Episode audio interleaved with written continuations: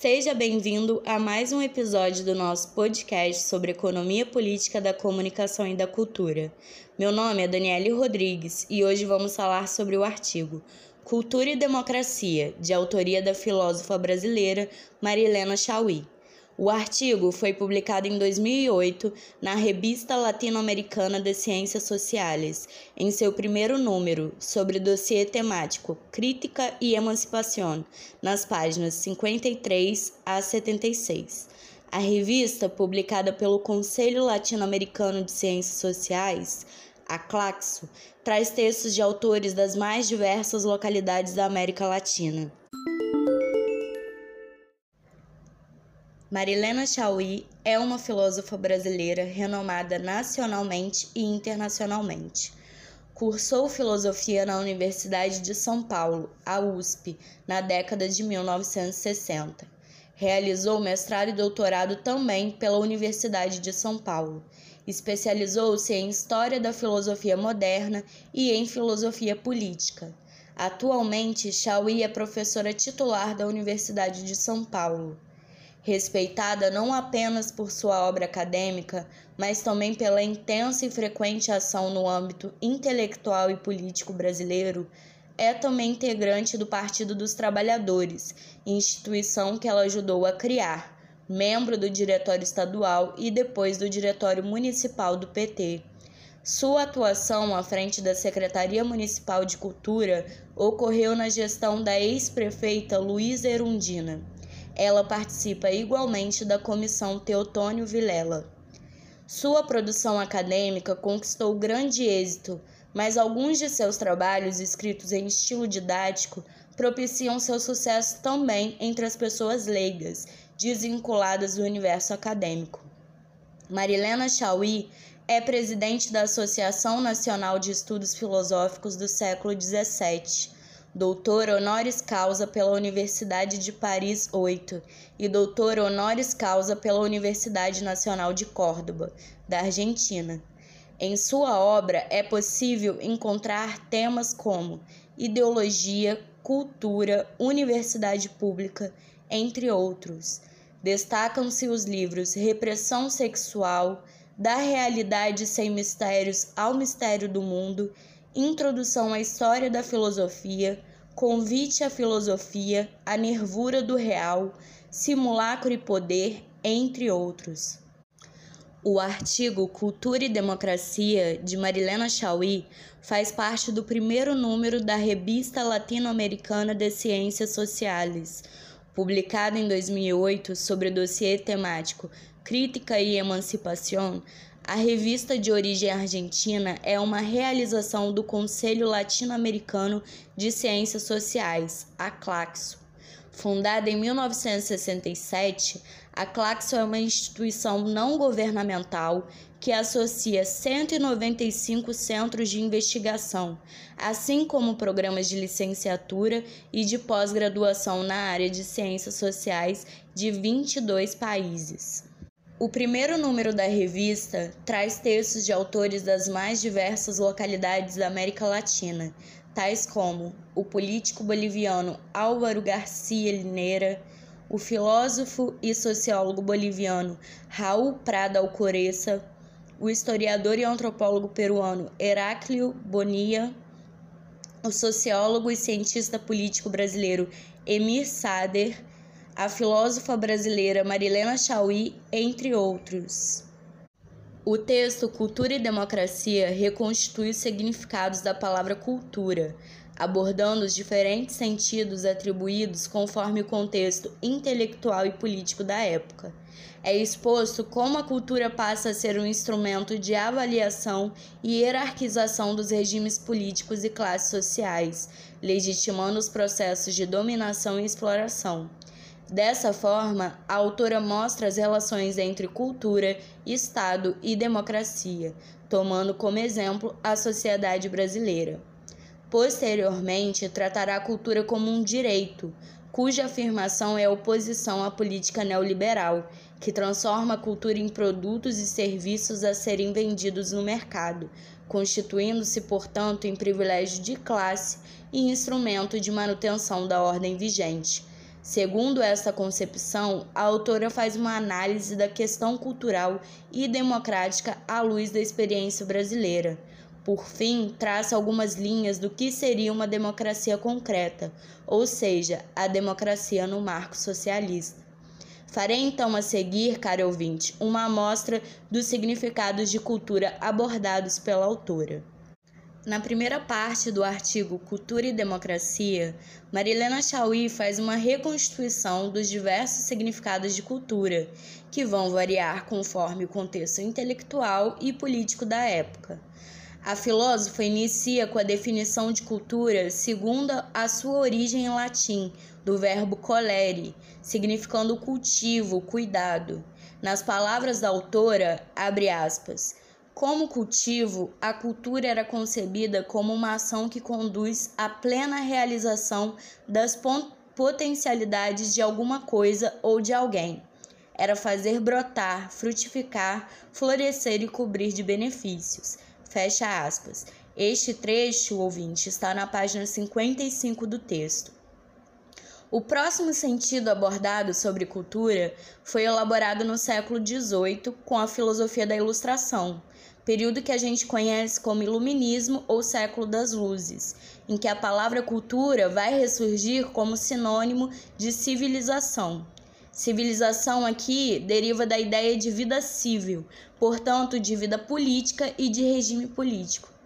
Neste período, a cultura passa a ser o padrão ou o critério em que é medido o grau de civilização de uma sociedade e é encarada como um conjunto de práticas, né? As artes, as ciências, as técnicas, a filosofia, os ofícios, que permite avaliar e hierarquizar o valor dos regimes políticos segundo um critério evolutivo.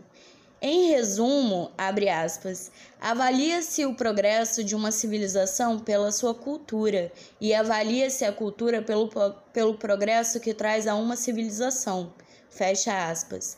Trecho contido também na página 55. No século XIX, o conceito iluminista de cultura reaparece com a constituição da antropologia.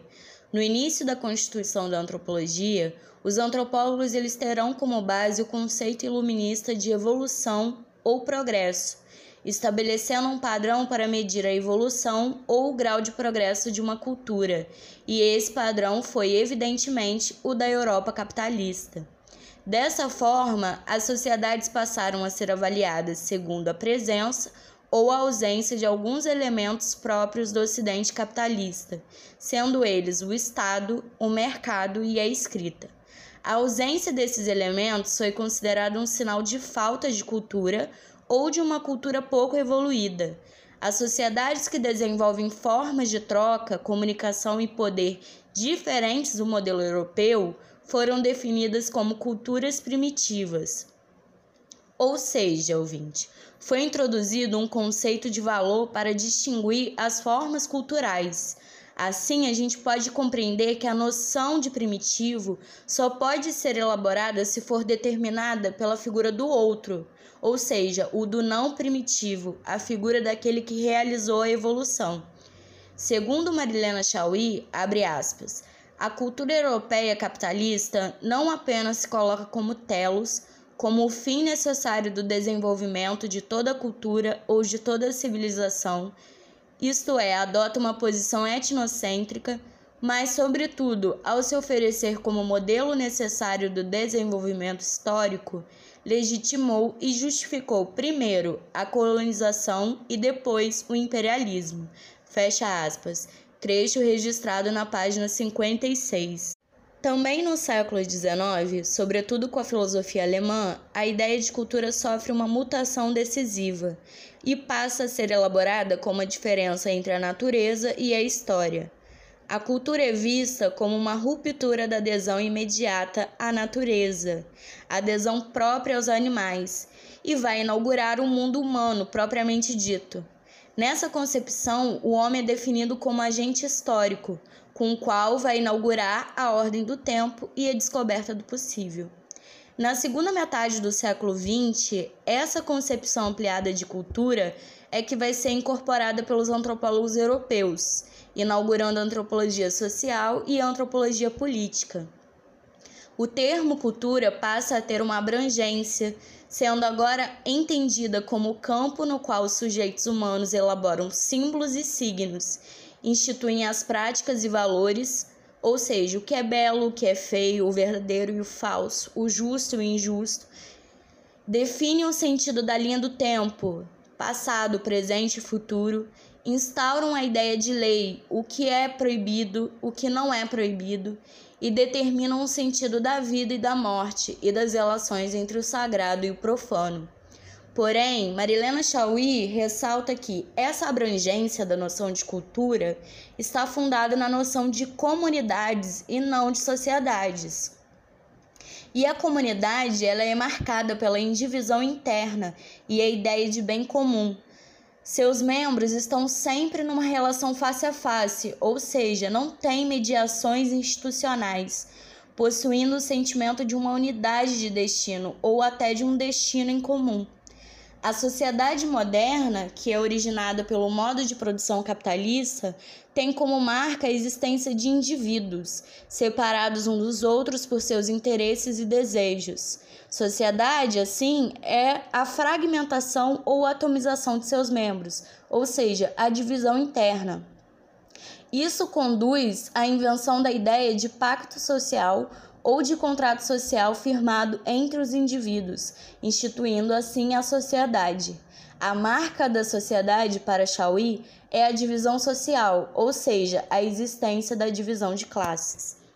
Assim, caro ouvinte, a filósofa questiona na página 58, abre aspas, como então, diante de uma sociedade dividida em classes, manter o conceito tão generoso e tão abrangente de cultura como expressão da comunidade indivisa proposto pela filosofia e pela antropologia? Fecha aspas. Para Marilena Chauí, é impossível, pois a sociedade de classes institui uma divisão cultural. Isso está na página 58, abre aspas. Esta recebe nomes variados, Pode-se falar em cultura dominada e cultura dominante, cultura opressora e cultura oprimida, cultura de elite e cultura popular.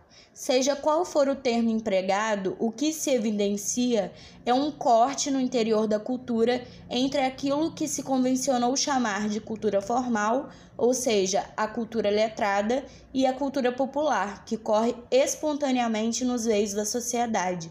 Fecha aspas. Sobre o funcionamento da indústria cultural, Marilena Chauí mostra quatro mecanismos, sendo em primeiro lugar a separação dos bens culturais pelo seu suposto valor de mercado. As obras caras e raras passam a ser destinadas aos privilegiados, que vão formar uma elite cultural, e as obras baratas e comuns são destinadas à massa.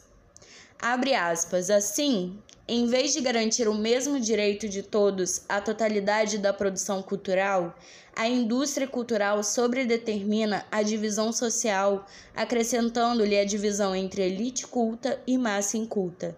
Fecha aspas. Esse trecho, ouvinte, foi retirado da página 59. Em segundo, é criada uma ilusão de que todos têm acesso aos mesmos bens culturais podendo escolher o que deseja. Chauí exemplifica na página 60, abre aspas. Se compararmos numa manhã cinco ou seis jornais, perceberemos que o mesmo mundo, este no qual todos vivemos, transforma-se em cinco ou seis mundos diferentes, ou mesmo opostos, pois o mesmo acontecimento recebe cinco ou seis tratamentos diversos, em função do leitor que a empresa jornalística tem interesse econômico e político de atingir. Fecha aspas. Em terceiro, é inventada uma figura chamada espectador médio, ouvinte médio e leitor médio. O que significa isso, ouvinte? Para a autora, a média é o senso comum cristalizado que a indústria cultural vai devolver como se fosse algo novo. Em quarto, a cultura sendo definida como lazer e entretenimento.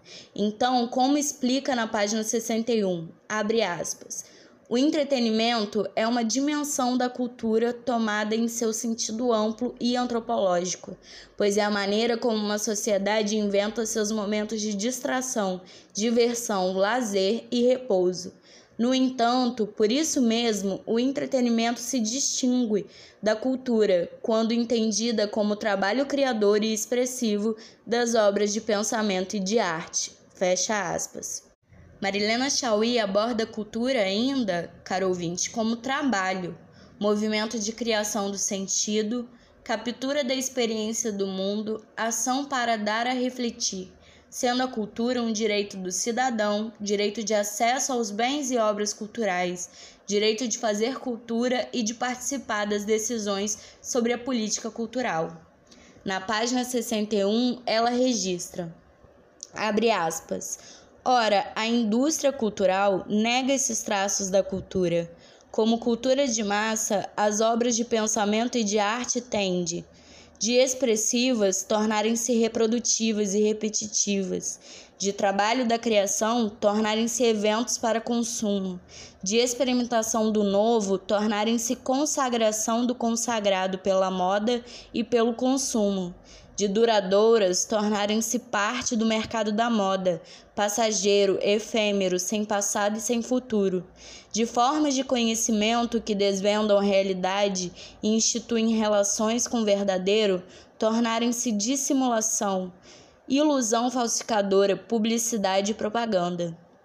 Mais do que isso, a chamada cultura de massa se apropria das obras culturais para consumi-las, devorá-las, destruí-las, nulificá-las em simulacros, justamente porque o espetáculo se torna simulacro e o simulacro se põe como entretenimento. Os meios de comunicação de massa transformam tudo em entretenimento. Guerras, genocídios, greves, festas, cerimônias religiosas, tragédias, políticas, catástrofes naturais e das cidades, obras de arte, obras de pensamento. É isso o mercado cultural. Fecha aspas. Para Marilena Chauí, massificar é a negação da democratização da cultura. Na página 63 argumenta, abre aspas, o que pode ser a cultura tratada do ponto de vista da democracia o que seria uma cultura da democracia e uma cultura democrática? Quais os problemas de um tratamento democrático da cultura, portanto, de uma cultura da democracia, e da realização da cultura como visão democrática, portanto, de uma cultura democrática? Essas perguntas sinalizam alguns dos problemas a enfrentar. Em primeiro lugar, o problema da relação entre cultura e Estado. Em segundo, a relação entre cultura e mercado. Em terceiro, a relação entre cultura e criadores. Fecha aspas. O artigo Cultura e Democracia traz conceitos como os de cultura, democracia, sociedade de classe, cultura de massa, cultura popular, indústria cultural, democratização da cultura, cidadania cultural, luta de classes, divisão cultural, cultura formal, condição pós-moderna, cultura de massa, compreensão espaço-temporal, acronia, atopia, memória imediata, cultura oficial, entre outros. São abordados os autores Nicolau Maquiavel, Karl Marx, Hannah Arendt, Paul Virilio, entre outros. Marilena Chauí ao dissertar sobre a relação entre cultura e Estado, afirma que o Estado é produto da cultura e não produtor de cultura, e um produto que exprime a divisão e a multiplicidade sociais. Também afirma que deve ser constituída uma relação nova com a cultura, em que a consideramos como processo de criação, assim entendendo-a como trabalho, como instituição social, determinada pelas condições materiais e históricas de sua realização.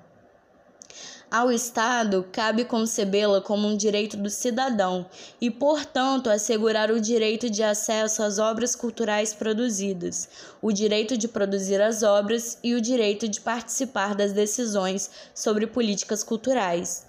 Tratando-se então de uma política cultural definida pela ideia de cidadania cultural, em que a cultura se realiza como direito de todos os cidadãos, do qual a luta de classes possa ser manifestada e trabalhada, assim movendo todo o processo cultural. Dessa forma, afirmar a cultura como um direito é fazer oposição à política neoliberal, pautada em privilégios de classe essa concepção de democratização da cultura pressupõe uma concepção nova de democracia, em que o Brasil encontra-se distante, por ser uma sociedade oligárquica, hierárquica, violenta e autoritária. Na página 70, Chauí argumenta: abre aspas. O que é a sociedade brasileira enquanto sociedade autoritária? É uma sociedade que conheceu a cidadania através de uma figura inédita, o senhor de escravo cidadão, e que concebe a cidadania com privilégio de classe, fazendo-a ser uma concessão da classe dominante às demais classes sociais, podendo ser-lhes retirada quando os dominantes assim o decidirem. Fecha aspas. Diante desse quadro, caro ouvinte, as políticas sociais de afirmação de direitos econômicos e sociais contra o privilégio e as políticas culturais de afirmação do direito à cultura contra a exclusão cultural seriam uma verdadeira revolução democrática no caso brasileiro. A autora finaliza o artigo expondo em que tipo de democracia a ideia de cidadania cultural, pautada na democratização da cultura, poderia ser desenvolvida, uma democracia concreta. Após uma breve exposição do tema socialismo, do ponto de vista econômico, social e político, Marilena Chauí conclui que, se compreendermos a democracia como uma instituição de uma sociedade democrática e o socialismo como instituição de uma política democrática, chegaremos à compreensão que somente numa política socialista os direitos podem ser concretizados e que somente numa sociedade democrática a prática política socialista pode ser efetivada. Ou seja, uma nova política cultural precisa começar como cultura política nova tendo por base a ideia e a prática da participação. Então, ouvinte, este foi mais um episódio do nosso podcast sobre economia política da comunicação e da cultura. Se você quiser saber mais sobre o assunto, visite o nosso site EPCC. Disponibilizamos artigos e obras científicas, legislação, notícias e eventos sobre direito à comunicação a informação e a cultura. Curta nossa página no Facebook, EPCC Economia Política da Comunicação e da Cultura, e no Instagram, epcc.brasil. E veja nossos eventos científicos no nosso canal do YouTube, EPCC Brasil. Confira também nossos podcasts no Spotify e no Anchor FM. Obrigada pela sua audiência e até a próxima.